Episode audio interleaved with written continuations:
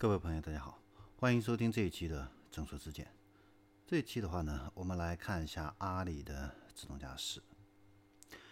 那最近的话呢，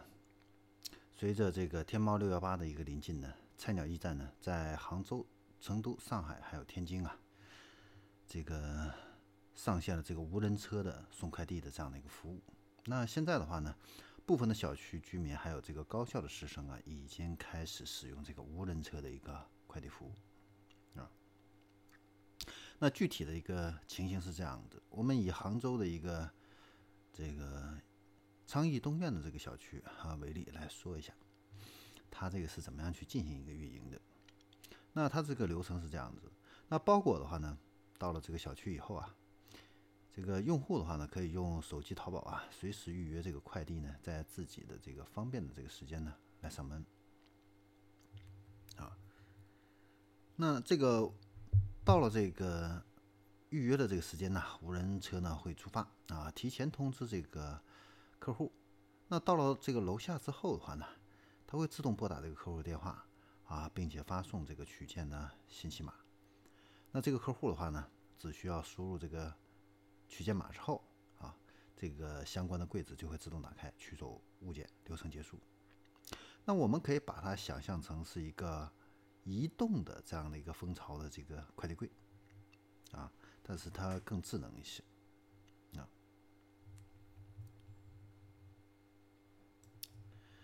那这个呢是目前呢国内唯一的一个实现常态化运营的一个无人驾驶收寄快递这样的一个服务。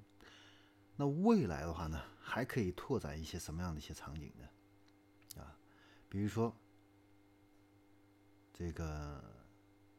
生鲜外卖啊，都可以使用这样的一个无人车来提供这样的一个服务。这样子的话，这个场景啊就很宽广了。那从无人驾驶的这个角度而言，我们可以把它当做是一个低速的封闭的园区里边的这样的一个货运的无人驾驶啊。它的难度应该说还是比较低的啊。那在北京的奥森的话呢，我们有的时候可以看到新石器啊，他们的这个无人驾驶收货车，那跟这个菜鸟驿站的这个送货大使啊，也是非常类似的啊。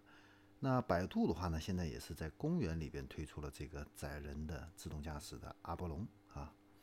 呃，那那个的话呢，难度呢也会更大一些。呃，不管怎么样，我们可以看到这个无人驾驶啊，现在离我们的生活呢已经越来越近了啊。未来会极大的便利我们的这个生活，把我们的这个时间呢从路途中解放出来啊。好，那这里是正说之间，那我们这一期的节目呢就到这里，我们下一期再见。